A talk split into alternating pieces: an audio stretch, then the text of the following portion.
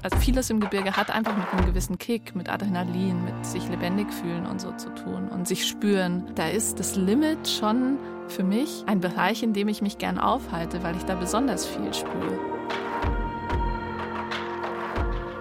Mich mit anderen Frauen auszutauschen hat mir auch wahnsinnig viel geholfen. Ich finde sowieso, dass meine Selbsteinschätzung besser ist, wenn ich mit Frauen fahre.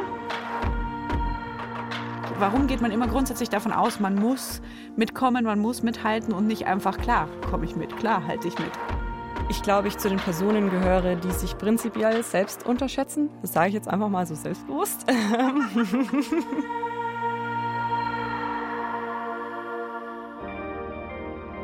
Willkommen bei den Bergfreundinnen.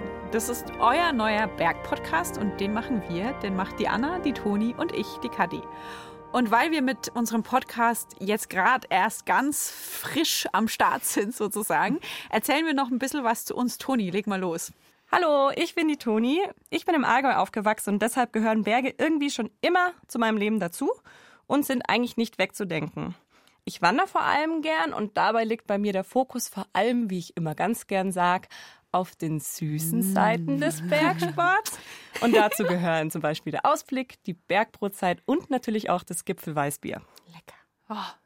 Ich bin die Anna. Hi, ich bin nicht im Allgäu aufgewachsen, auch in Bayern, aber trotzdem ist meine Bergliebe eigentlich erst entflammt, als ich nach dem Studium nach München zurückgekommen bin. Und was ich da so mache im Gebirge, bezeichne ich ganz gerne als Streunen. Also zwar bin ich ambitioniert, aber ich bin auch irgendwie so genießerisch gerne da unterwegs, wo nicht so viele andere Leute sind und das bergsteigend oder auf Skitour oder neuerdings auch kraxelnd. Aha. Ja, ich äh, mag in den Bergen vor allem die actionreiche, schnelle Bergab-Bewegung. Im Idealfall äh, schüttet die dann so ein bisschen Adrenalin aus und im Sommer ist es bei mir beim Mountainbiken der Fall, im Winter beim Freeriden und da mache ich mir tatsächlich häufig Gedanken über das erste Thema in unserem Bergpodcast in Bergfreundinnen, nämlich über meine eigene Selbsteinschätzung. Genau, und genauer gesagt heißt das Thema zwischen Schiss und Größenwahn, warum fällt uns Selbsteinschätzung am Berg eigentlich so schwer? Und deswegen wollen wir heute über ein paar Fragen sprechen und sie auch versuchen für uns zu klären. Zum Beispiel, was beeinflusst unsere Selbsteinschätzung überhaupt? Und dabei auch darüber diskutieren, was ist eigentlich blöder, Selbstüberschätzung oder was man auch oft vergisst bei dem Thema, die Selbstunterschätzung. Und am Ende wollen wir für uns vielleicht sogar beantworten können, kann man eine bessere Selbsteinschätzung auch lernen? Dabei quatschen wir nicht nur, sondern hören und sprechen auch über eure Geschichten, Erlebnisse und auch ganz konkreten Tipps zum Thema Selbsteinschätzung. Ein gutes Beispiel für dieses Thema ist vielleicht auch die Geschichte von Katja, die wir hier in der letzten Woche gemeinsam angehört und kurz drüber gesprochen haben. Katja war mit ihr am Hochstaufen in den Chiemgauer Alpen unterwegs. Da hing sie vor einem Dreivierteljahr im Piediger Klettersteig fest und musste ziemlich spektakulär gerettet werden. Ich habe angefangen mit Zittern, also desto länger das dann wurde und ich habe auch nichts gemerkt an Wärme. Es kam nichts an in meinem Körper. Ich war so durchgefroren, dass in dem Sinne nichts mehr geholfen hat.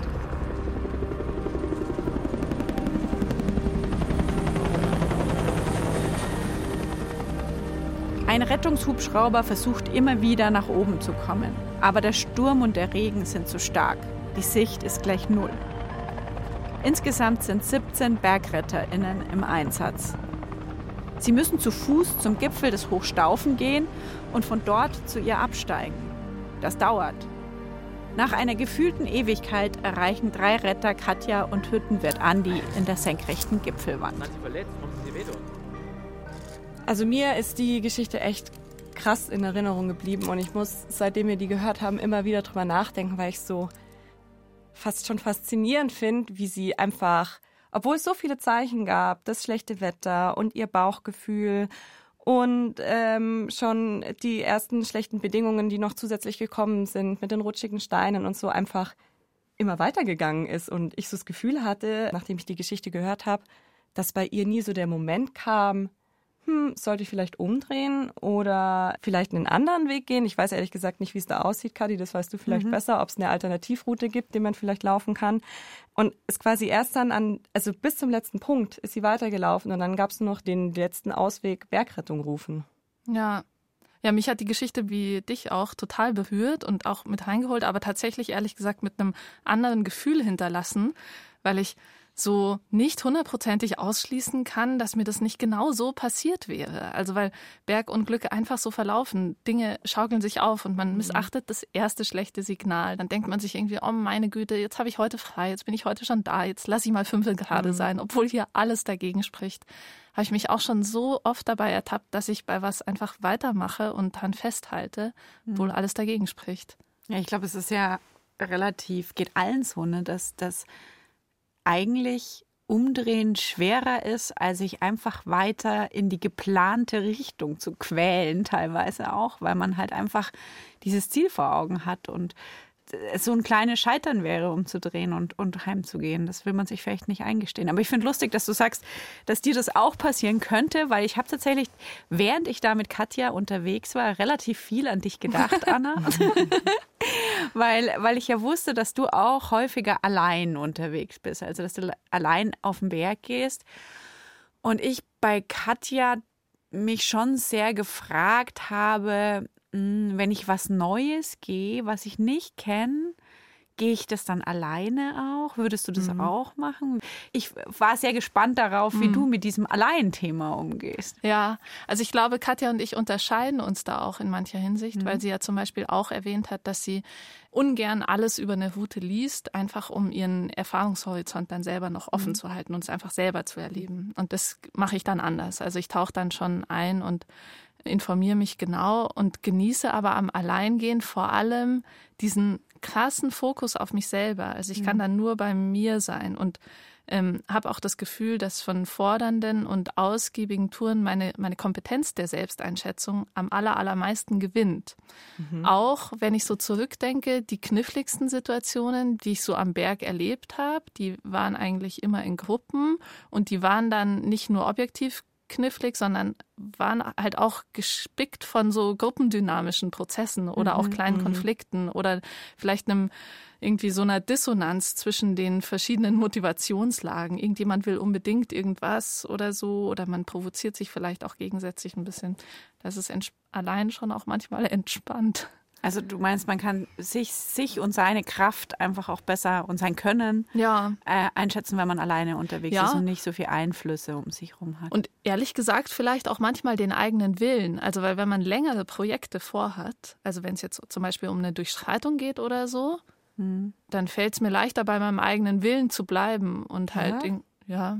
Oh krass, weil das also finde ich voll spannend, weil tatsächlich finde ich, habe ich mich gerade gefragt, ob dir nicht eine andere Person auch eine gewisse Sicherheit manchmal mhm. geben kann und, und man ja auch manchmal ein bisschen Verantwortung abgeben kann in so einem Moment, wenn man sich denkt, okay, heute, gerade bei längeren Projekten, wenn man jetzt sagt, man macht eine Woche irgendwie mhm. äh, eine Mehrtagestour, boah, heute möchte ich nicht planen, heute übernimmt die Planung irgendwie der andere und so. Also ja. ich könnte, ich würde das teilweise viel mehr als eine Entlastung empfinden und Klar, es kommt wahrscheinlich darauf an, mit wem man unterwegs ja. ist, ob man dem oder derjenigen auch zutraut, ja. das eigene Können einzuschätzen. Ne? Sehe ich auch total. Und dann gibt es natürlich nochmal den Aspekt, wenn dann ein Problem besteht. Also wenn es ein Orientierungsproblem ist oder so, das zu lösen ist, dann sind natürlich vielleicht zwei Hirne äh, kompetenter, das zu lösen. Oder ja. ein, ein technisches Problem, wenn man nicht weiß, wie man mhm. jetzt durch diese Hirne durchkommt.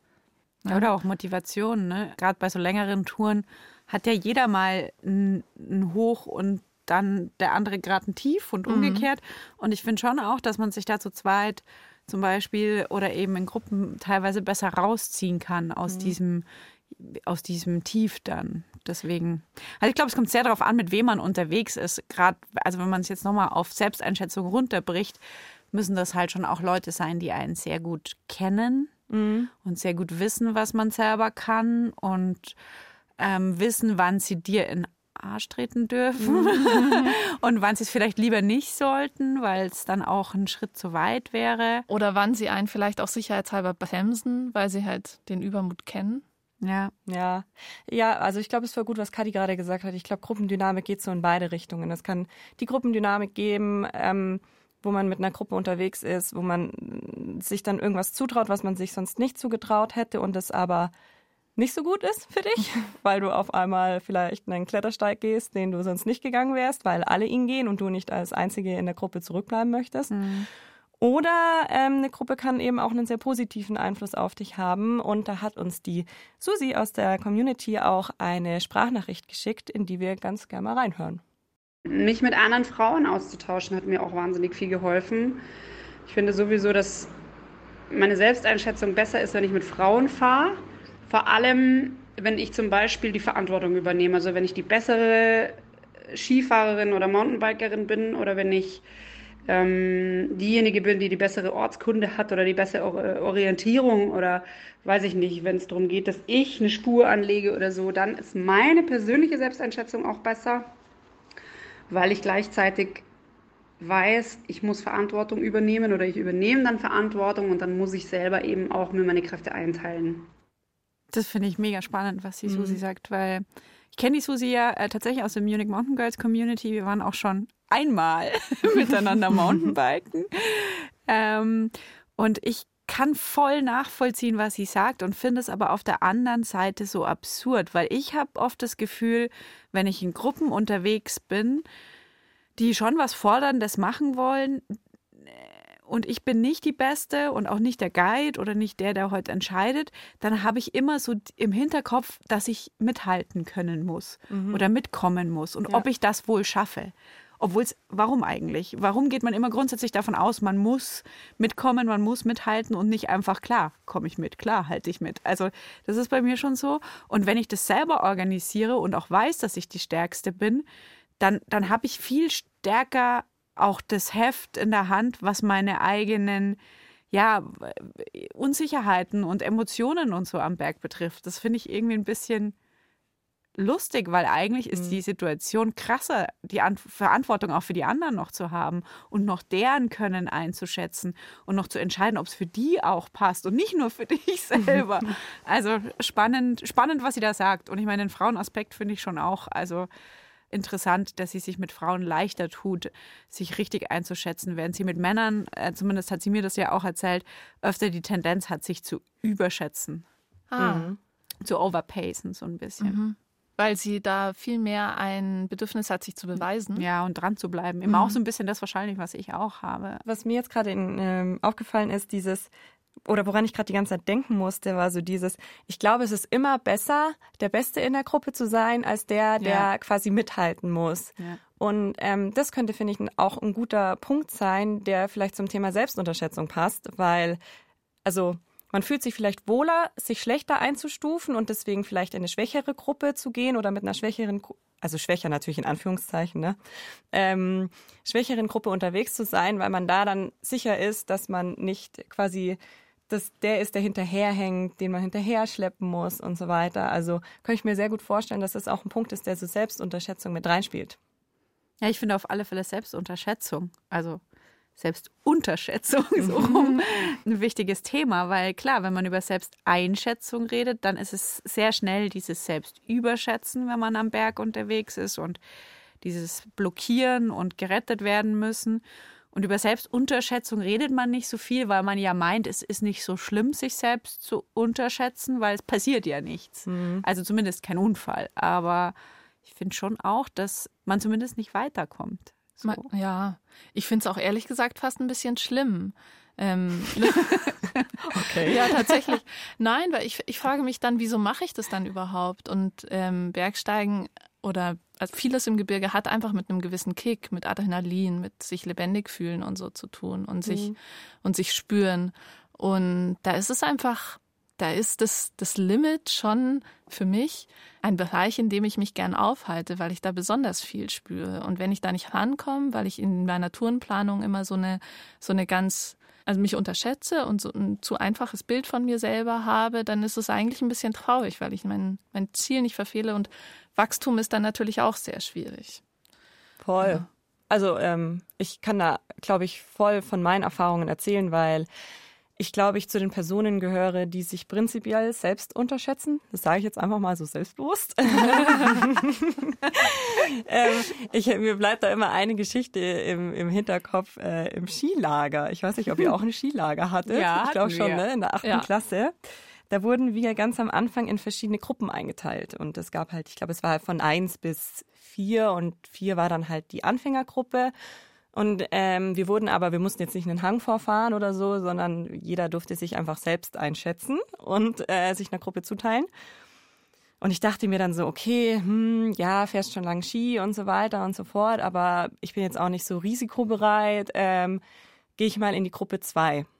Und ich habe mich von fünf Tagen in einem richtig coolen Skigebiet drei Tage gelangweilt, bis ich zu unserer Teamleiterin gesagt habe, hey, könnt ihr vielleicht doch in die Gruppe 1 gehen? Und die hat gesagt, ja, ja, klar, wollte ich dir eh schon vorschlagen. Und hatte dann nur zwei Tage von insgesamt fünf richtig viel Spaß. Und da hat es mich das erste Mal, glaube ich, so richtig bewusst geärgert, dass ich mich selbst unterschätzt habe. Und warum hast du dich unterschätzt? Das weiß ich nicht. Ich glaube, was ich vorhin schon angesprochen habe, dieser Punkt, ich bin lieber die Beste in der Schlechte, also in der schlechter, schlechter klingt immer so gemein, aber in der schwächeren Gruppe als die schlechteste in einer, in einer, in einer guten Gruppe und habe dann das Gefühl, dass die anderen mich mitschleppen müssen oder ich den Spaß irgendwie beeinflusse oder sie sich irgendwie einschränken müssen. Es mhm. hat schon was mit einem sozialen Druck mhm. vielleicht, den ich mir bestimmt auch in den meisten Fällen selbst mache und gar nicht die Leute, mit denen ich unterwegs bin. Irgendwie sowas hat es damit zu tun, vielleicht, vermute mhm. ich. Ich kann mir gut vorstellen, also ich glaube, es sind bei, bei diesen Entscheidungen, das machen ja voll viele, voll viele Frauen auch, ehrlicherweise, die ich kenne. Ähm, leider.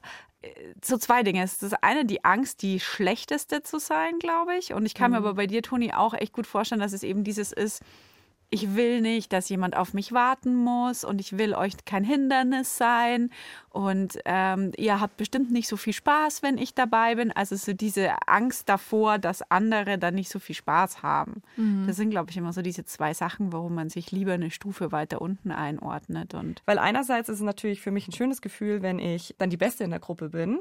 Aber natürlich, was ich auch merke, und das hat auch zum Beispiel was mit einer Planungsfaulheit, die ich auch ganz extrem an den Tag lege, zu tun, ich mache immer die gleichen Touren, habe halt so meine drei, vier Berge im Allgäu, die ich immer laufe, weil ich einfach sie voll gut kenne. Aber ich, ich setze mir halt keine neuen Reize und, und komme auch in gewissen Punkten da einfach dann auch nicht mehr weiter. Mhm. Also das ist natürlich dann auch ein Nachteil von der Selbstunterschätzung. Voll. Total. Ja. Voll.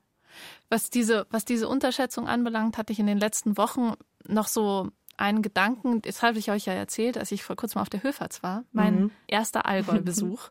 ähm, Yay. Und da ist es mir ganz massiv eigentlich aufgefallen. Also es ist ein wunderschöner Berg, der so besprochen wird in den Tourenbeschreibungen als, ja, sagen wir mal, nicht geschenkt. und ich bin alleine raufgegangen und es war ein wunderschöner Tag und neben mir waren nur Gruppen und zwar alle bestehend aus Männern. Und dann ist mir am Ende des Tages ist mir aufgefallen, war krass.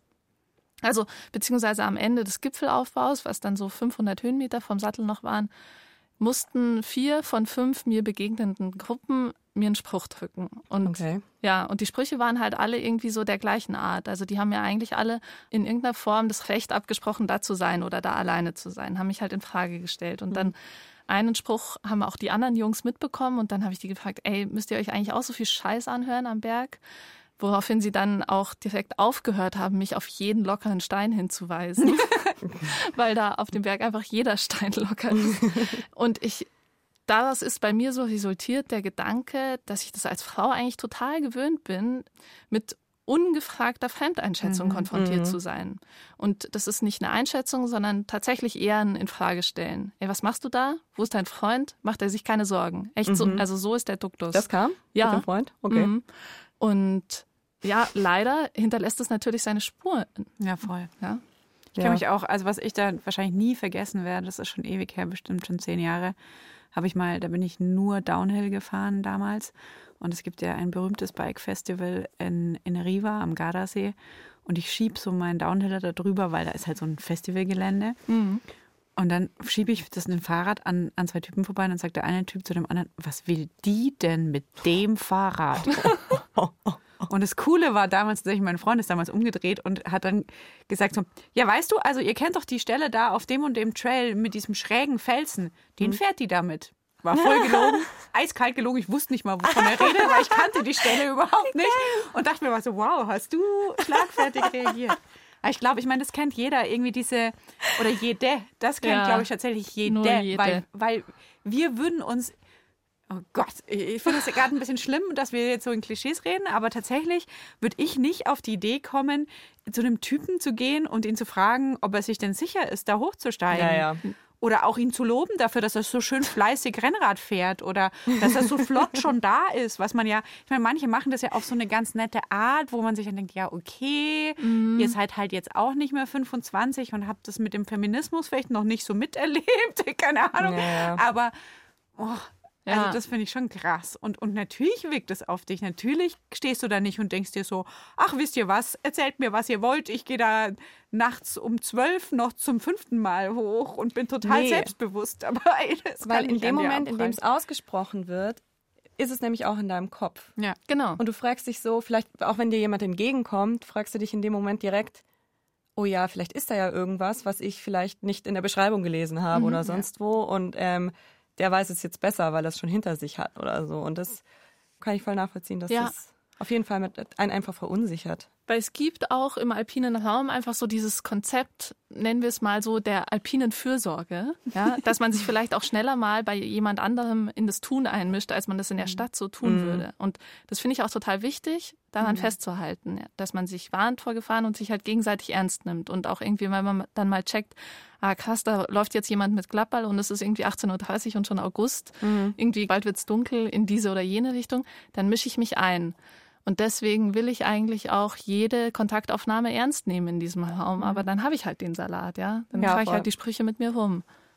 Ich finde, du hast gerade was Gutes angesprochen. Äh, es ist schon 18.30 und jemand hat keine gescheiten Schuhe an, weil das, finde ich, ist ja auch der Punkt, der einem die Selbsteinschätzung so ein Stück weit erleichtern kann, wenn man gescheit plant. Ja. Und sich gescheit, du hast es vorhin eh schon angesprochen, gescheit informiert und so. Fand ich ganz interessant, weil, weil ja Katja aus der Story tatsächlich sagt, hm, sie lässt sich lieber so ein bisschen überraschen, was ich tatsächlich schon auch verstehen kann irgendwie. Aber du liest auch alles ganz genau, oder? Was du machst, Anna? Ja. Also, ja, ich, äh, Okay, das ist beruhigend. genau. Los, Hosen runter. Sag, wie informierst du dich? ähm, doch ich lese mir die Sachen gerne genau durch und ich kann aber, ich kann aber ihren Punkt wahnsinnig gut verstehen, dass ich irgendwo selber hinkommen äh, will und so. Aber was ich wichtig finde, ist, dass man vielleicht auch einfach das Vokabular kennt, in dem eine Tourenbeschreibung verfasst ist. Ja, dass man sich zum Beispiel nicht nur auf Bilder verlässt, sondern sich auch in dem Terrain so ein bisschen vertraut macht und erstens vielleicht so ganz grob was mit den Schwierigkeitsskalen, die angegeben sind, anfangen kann, aber vielleicht auch keine Ahnung, einfach nur so Schlagworte wie äh, Sch Schuttfeld oder äh, Schrofen oder Blockgelände. Also, dass man halt irgendwie schon so ein Bild da von dem haben kann, was einen erwartet. Das wäre das wäre für mich die Genauigkeit, die ich eigentlich immer an den Tag legen möchte. Dass ich das weiß, womit ich zu rechnen habe. Und wo informierst du dich da?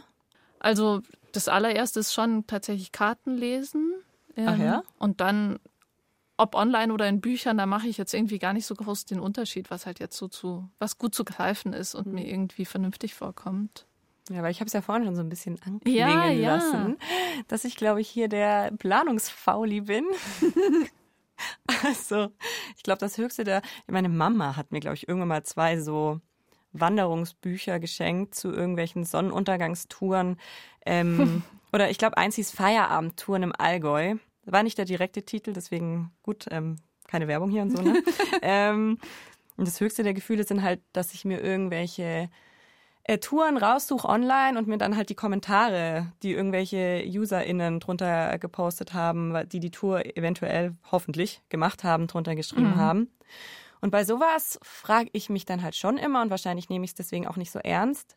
Wie sehr kann ich denen vertrauen? Und wie sehr kann ich gerade diesen community-betriebenen ähm, Tourforen vertrauen? Gar nicht, eigentlich. Ja. Und uns hat die Petra aus der Community auch geschrieben und nee, die hat uns auch eine Sprachnachricht geschickt, so rum. Aber die hatte auch eine Situation, in der sie sich ihrer Meinung nach selbst überschätzt hat.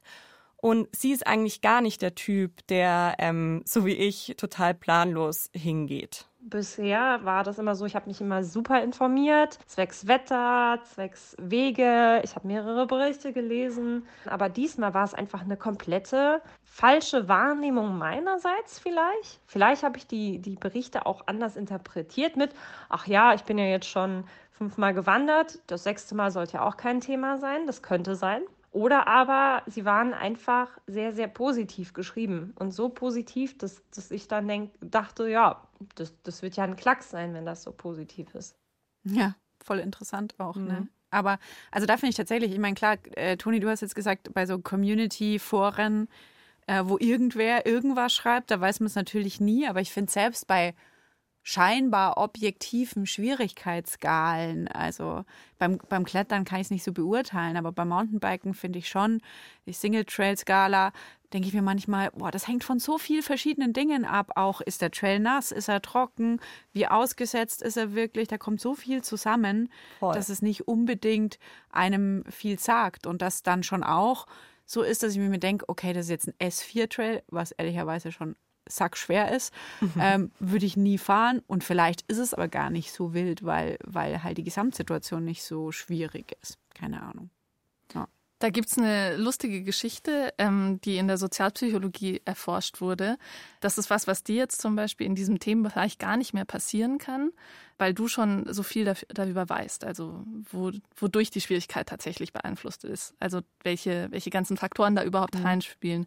Und das Lustige ist aber, bevor du all das weißt, also Unwissenheit, würde eigentlich statistisch und bei allen Menschen oder bei dem Großteil der Menschen zu mehr Selbstvertrauen führen, als Wissen das im ersten Moment tut. Also ich kann, ich kann diese Studie, diese Studie so ein Stück weit verstehen, weil erstens, wenn ich nichts weiß, weiß ich auch nicht, was alles passieren kann. Genau, so. das ist der Punkt. Genau, dann, dann bin ich schon gar nicht so ängstlich, weil ich nicht weiß, okay, gut, hier hat jetzt der Wind geblasen, da könnte vielleicht eine Lawine abgehen und hier schon auch noch Felsen raus, auch blöd. Ähm, und über 30 Grad hat der Hang auch, ist auch schlecht. Also wenn ich das alles weiß, was, was, was, was nicht so gut ist für mich in der Situation, habe ich natürlich mehr Angst, als wenn ich mir denke, ach, das ist ja ein schöner Hang und da ist auch noch keiner reingefahren, cool.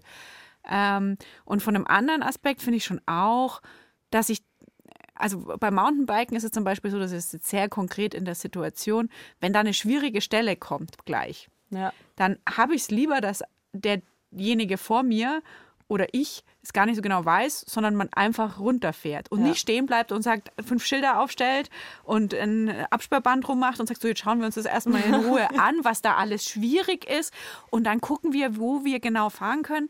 Also da finde ich es eher so aus dem Flow raus, intuitiv kann ich das leichter lösen, das Problem. Mhm. Deswegen kann ich diese Studie schon so ein bisschen ja. verstehen, aber das finde ich ist trotzdem keine Entschuldigung dafür, sich nicht zu informieren. Überhaupt nicht, ne? Ja. Und vor allem, ich finde ja, was auch so ein, so ein Punkt ist, und, und der kam auch in der Story vor zum Beispiel äh, von Katja. Sie hat ja auch von Anfang an gesagt, sie hat ein komisches Bauchgefühl. Und ich habe auch schon viele Situationen gehabt, wo ich ein komisches Bauchgefühl hatte und wo dann entweder mir oder jemand anderem irgendwas nicht ganz so Gutes passiert ist. Und man weiß manchmal nicht so, wo das herkommt. Und es hat dann aber meistens irgendwie ja auch nicht nur ein, irgendwie so ein komischen Bauchgefühlgrund, sondern einen richtig faktischen Grund. Und wenn man gut informiert ist, finde ich, kann man diese, diese faktischen Gründe einfach besser analysieren. Wisst ihr, was ich meine? Dann hat man einfach mehr, mehr Ahnung, die, die einem immer hilft, irgendwie diffuse Gefühle äh, mit, mit Fakten zu hinterlegen. Das ja. finde ich super wichtig. Ja. Ich denke ich denk auch, dass jeder schon, also du sagst ja selber, jeder hatte schon mal ein komisches Bauchgefühl, ähm, wenn man losgezogen ist in die Berge. Und ich glaube, wenn man einfach auch eine Erfahrung vielleicht mit komischem Bauchgefühl hat und das einfach schon ein paar Mal hatte und vielleicht dann auch immer mehr herauskitzeln kann für sich selber, woran das liegt. Also kann ja auch was Hormonelles einfach sein. Man steht auf und hat einen komischen Zykluspunkt gerade und man fühlt sich hm. einfach mega scheiße und unselbstbewusst. Ja. Ist es, weil man nicht gescheit gefrühstückt hat? Ist es, weil man äh, Stress hat, keine Ahnung, nicht gut geschlafen hat? Ich glaube, da hilft also mit so einem komischen Bauchgefühl und auch Unsicherheiten kann auch Erfahrung einfach krass viel weiterhelfen. Und da hat nämlich auch die Petra, von der wir schon gerade was gehört haben, noch uns was ganz Cooles mitgeschickt. Bei mir ist das Problem, dass ich halt Höhenangst habe. Ich muss aber auch sagen, äh, nachdem ich jetzt zwei Jahre lang wandern gehe, hat sich die Höhenangst auch echt minimiert. Also mit dem festen Tritt, mit dem sicheren Tritt ähm, je öfter du das machst, je mehr Erfahrungen du sammelst, nach und nach, äh, je weniger ist die Höhenangst geworden. Und auch äh, Kraxeln, Kraxelstellen ist gar kein Problem. Sollte eigentlich immer ganz gut hinhauen. Erfahrung zum einen in, in die Richtung, einfach Dinge immer wieder und immer wieder und immer wieder zu machen und dann so eine Selbstverständlichkeit zu kriegen. Mhm. Und so wie du auch ein bisschen meintest, Toni, sich halt selber auch besser zu kennen ne? und besser zu wissen, woher, woher kommt die Angst jetzt eigentlich gerade. Ja. Ich meine, das ist ein ultra spannendes Thema. Woher kommt die Angst? Was Ja. weiß ich? Also keine Ahnung. Können wir eine neue Folge drüber machen. Ja, machen wir eine neue Folge drüber. Aber ähm, also das ist ja auch so ein bisschen der Punkt. Und ich finde, Selbstreflexion ist super wichtig, nicht so streng mit sich sein, aber sich halt im Zweifelsfall auch helfen lassen, finde ich, weil woher kann ich, also ich kann, ich habe kein Fernglas, mit dem ich ganz tief in meine Psyche reingucken kann und, und sehe, woher jetzt die, in dem Moment meine Angst oder meine Überforderung oder mein Ehrgeiz oder so immer direkt herkommt. Also ich glaube, ich habe schon ein ganz gutes Gefühl entwickelt, was mir dann auch bei meiner Selbsteinschätzung hilft. Aber mal da jemand von außen drauf schauen zu lassen und zu gucken, was hätte der denn für einen Tipp für mich parat, fände ich schon auch spannend. Aber findest du, dass das, also, weil du jetzt gerade das mit, mit tief in die Seele schauen, da bin ich jetzt gleich natürlich auf den Punkt Therapie gekommen. Ja. Aber ich finde, ich finde, das kann ja auch immer ganz anders sein. Ja. Also, wenn ich jetzt, oder, ähm, keine Ahnung, der Partner oder wenn ich mir jetzt vorstelle, ich gehe mit euch beiden einfach mal ähm, in die Berge, die einfach viel mehr auch hochalpinere Erfahrungen wahrscheinlich haben als ich. Ich glaube einfach schon, dass ich durch euch, weil wir kennen uns jetzt ja auch schon relativ gut, ähm, dass ich einfach durch euch krass viel lernen kann Ja. und, und, und vielleicht auch eher so, ein, so eine Offenheit auch, was zu lernen und vielleicht mal eine Tour zu planen. Zur Abwechslung. Nicht nur wir machen eine Tour, Berge du gehen. planst. Ganz einfach, genau. Ja, da kommen wir eigentlich zu dem Punkt auch, dass, äh, was ich immer gerne auch sagen möchte oder mir selber sage, dass man sich auch gerne mal ein Stück weit überfordern kann, solange man halt checkt, dass man sich Ja. gerade überfordert. Mhm. Wenn man es aus Versehen tut, ist es natürlich ein Scheiß und man bringt sich vielleicht in die Bredouille, aber so wächst man halt. Ne? Und was ich da vielleicht auch noch zu, ähm, zu dem Punkt gerade dachte, war dieses, dass man sich auch nicht sparen darf, den Blick zurückzurichten. Also klar, wenn was Schlimmes passiert ist, dann macht man das natürlich analytisch zurückschauen. Okay, was war der Problem? Was war vielleicht der Kipppunkt des Tages Ja. oder so? Aber wenn wenn eine Tour nur so mittelschlecht verlaufen ist, kann man das ja vielleicht auch mal machen und nicht nur schauen, okay, welche Fotos taugen was, sondern sich halt schauen, hey, wo war da die Krux? Ähm, und dieses Wissen vielleicht in die Planung der nächsten Tour mit reinnehmen. Voll, ich finde halt auch, das macht man halt nicht, ne? Weil Nee. Ich meine, so die, diese, diese totalen ähm, Ausnahmesituationen, die kommt man ja Gott sei Dank nicht so oft. Da kommt man dann vielleicht schon auf die Idee, mal das nochmal nachzubesprechen oder zu verarbeiten, sondern es sind ja immer eher so kleine Katastrophen. Ja. Und, und sich dann hinzusetzen und zu sagen, ich mache eine Therapie sogar vielleicht, was du jetzt meintest, Toni, oder, oder ich, ich, ich gucke mir das nochmal im Rückblick an. Da ähm, muss man schon fleißig an, sein, an seiner eigenen Psyche arbeiten wollen, wenn man das möchte.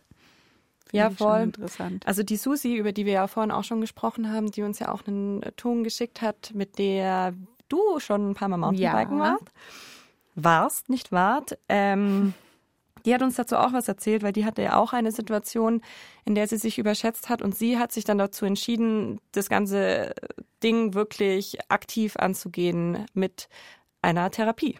Ich war zu dem Zeitpunkt schon wegen einer anderen Sache bei einer Therapeutin, um so äh, eine alte Geschichte abzuschließen. Und dann habe ich das halt mit zum Thema gemacht. Das war eine Hypnotherapeutin.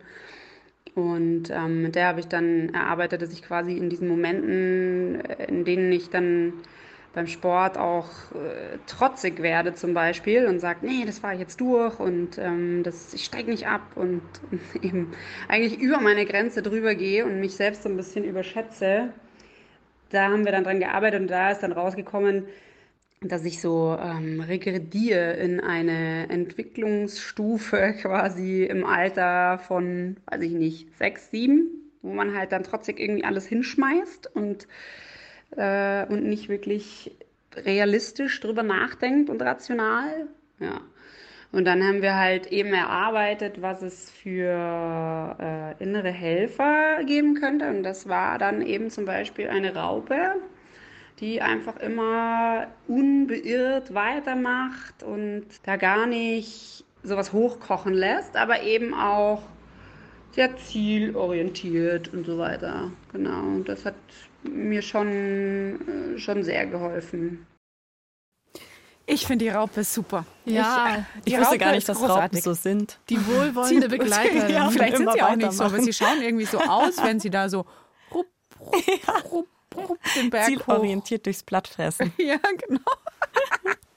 nee, ähm, finde ich also super spannend irgendwie auch, ne? Also erstens äh, den Mut zu haben und ich glaube, das muss man irgendwie leider immer noch so sagen, aber mit sowas zu einer Therapeutin zu gehen und zu sagen, hey, hast du einen Tipp für mich? Ich glaube, ich falle schon auch manchmal in diese sechsjährige Stufe zurück, wo ich trotzig bin, weil irgendwas nicht so klappt. Und, und dann ähm, irgendwie voll putzig, sich so Helfertierchen vorzustellen, die neben einem mit dem ohne Mountainbike herraupen, finde ich, finde ich cool. Eine gute Idee. Und ähm, ich bin voll gespannt, weil ich hätte auch voll Bock auf sowas und äh, habe mich tatsächlich mal zu einem, äh, zu einem Mental Coaching angemeldet ähm, zum Thema Mountainbike tatsächlich ganz speziell, weil da kommt man ja viel in so Situationen, wo man auch viel mit Angst und Mut zu tun hat äh, und Zweifel am eigenen Können. Und ähm, ja, ich würde gern also ich habe mir schon überlegt, was ich mir davon erwarte. Und ich erwarte mir davon tatsächlich so ein bisschen, dass ich lerne, wie ich in jeder Situation, vielleicht nicht in jeder, aber in 95 Prozent aller Situationen mir immer voll bewusst, also meines Könnens bewusst sein kann. Also selbstbewusst sagen kann, ich weiß, was ich kann und genau so mache ich es jetzt. Und nicht manchmal so dastehen und hadern an Stellen, die es überhaupt nicht wert sind. Genau, und über dieses Coaching reden wir tatsächlich in der nächsten Folge. Oh, ich bin Jo. schon so gespannt, was du mitbringst. Vielleicht Ich kannst du da auch. ja auch was lernen. Mhm. Ich weiß nicht, hat man sowas beim, Be- ja, beim Bergsteigen, beim Klettern hat man sowas Ja. schon auch, oder? Also, dass du so die berühmte Schlüsselstelle gibt es auch beim berühmte Klettern. Schlüsselstelle. Ja, tatsächlich. Also beim Mountainbiken, ähm, was ich nicht mache, ähm, ähm, da ist meine Perspektive eben dieses dann ph- phasenweise einfach nicht anhalten können, nicht die Situation unterbrechen können, um kurz den ruhigen Moment einzulegen, ähm, da jetzt nochmal darüber nachzudenken.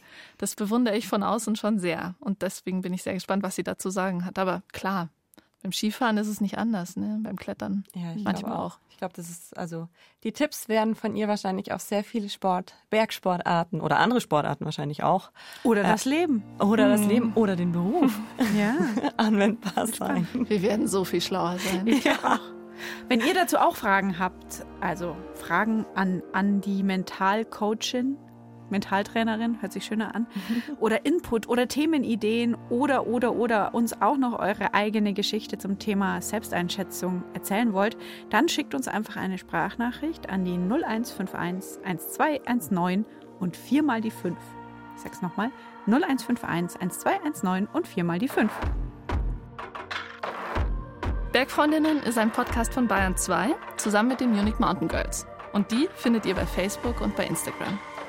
Und wir sind die drei Bergfreundinnen, die Kadi Kestler, die Anna Hatzeleck und ich, die Toni Schlosser.